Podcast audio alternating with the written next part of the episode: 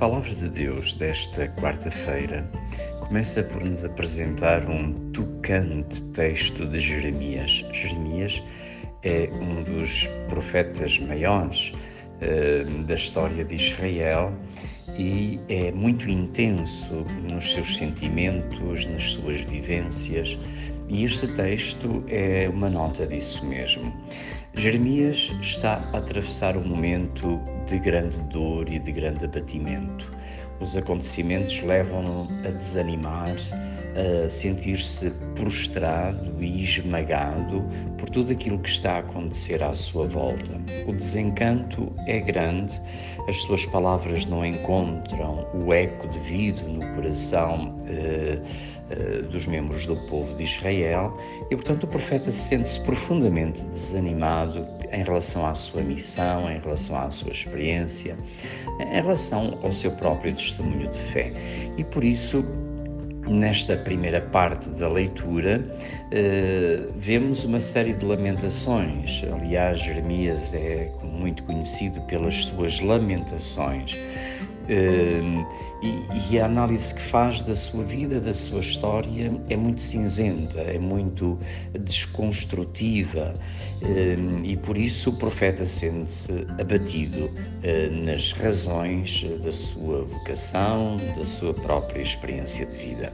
Mas é precisamente aí, nesse fosso enorme eh, onde o, o profeta se encontra, que se renova a palavra de Deus, porque o profeta aí começa a fazer memória uh, das experiências vividas.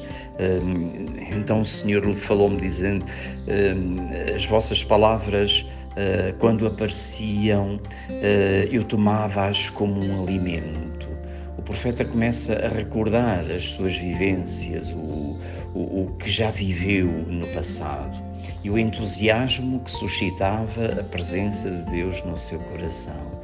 E eis que agora, precisamente a partir desse fosso enorme, o profeta começa a escutar dentro aquela voz, aquela voz de Deus que fala quando nos abrimos à sua graça. Então o Senhor falou-me dizendo: Se quiseres, podes voltar. Eu farei que voltes para estar na minha presença. Se separares o metal das impurezas, tu serás como a minha boca. Se quiseres, podes voltar. Eu farei com que voltes. Eu penso que todos nós eh, nos sentimos já, eh, por alguma vez, ou em várias vezes, quem sabe, eh, numa situação como esta do profeta Jeremias: abatimento, desânimo, decepção, desencanto, a sensação de que nada vale a pena, de que hum, está tudo desmoronado. Nesses momentos é bom entrarmos ainda mais profundamente dentro de nós, redescobrirmos a beleza de tudo aquilo que o Senhor já construiu conosco, os momentos que nos fez viver. E eram momentos de verdade, foram momentos verdadeiros de, de comunhão com Ele e com os irmãos.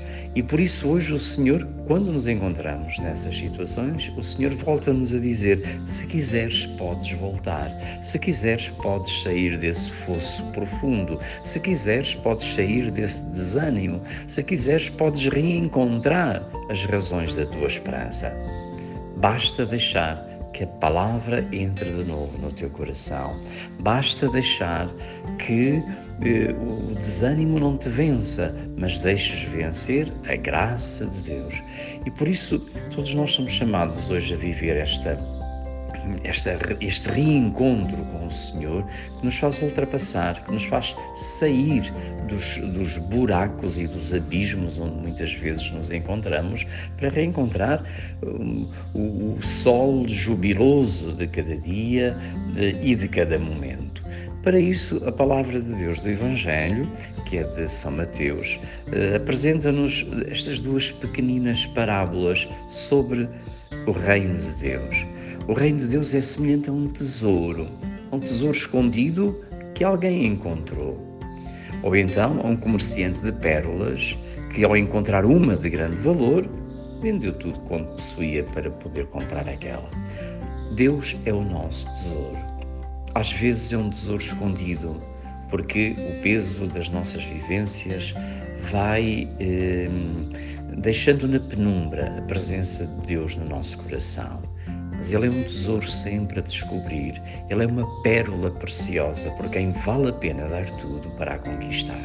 Pois bem, que hoje saibamos reencontrar este tesouro que é Deus no nosso coração que nos faz sair de todos os abatimentos, de todos os desânimos, para passarmos da lamentação à eh, esperança jubilosa e à alegria plena que o Senhor quer semear no nosso coração.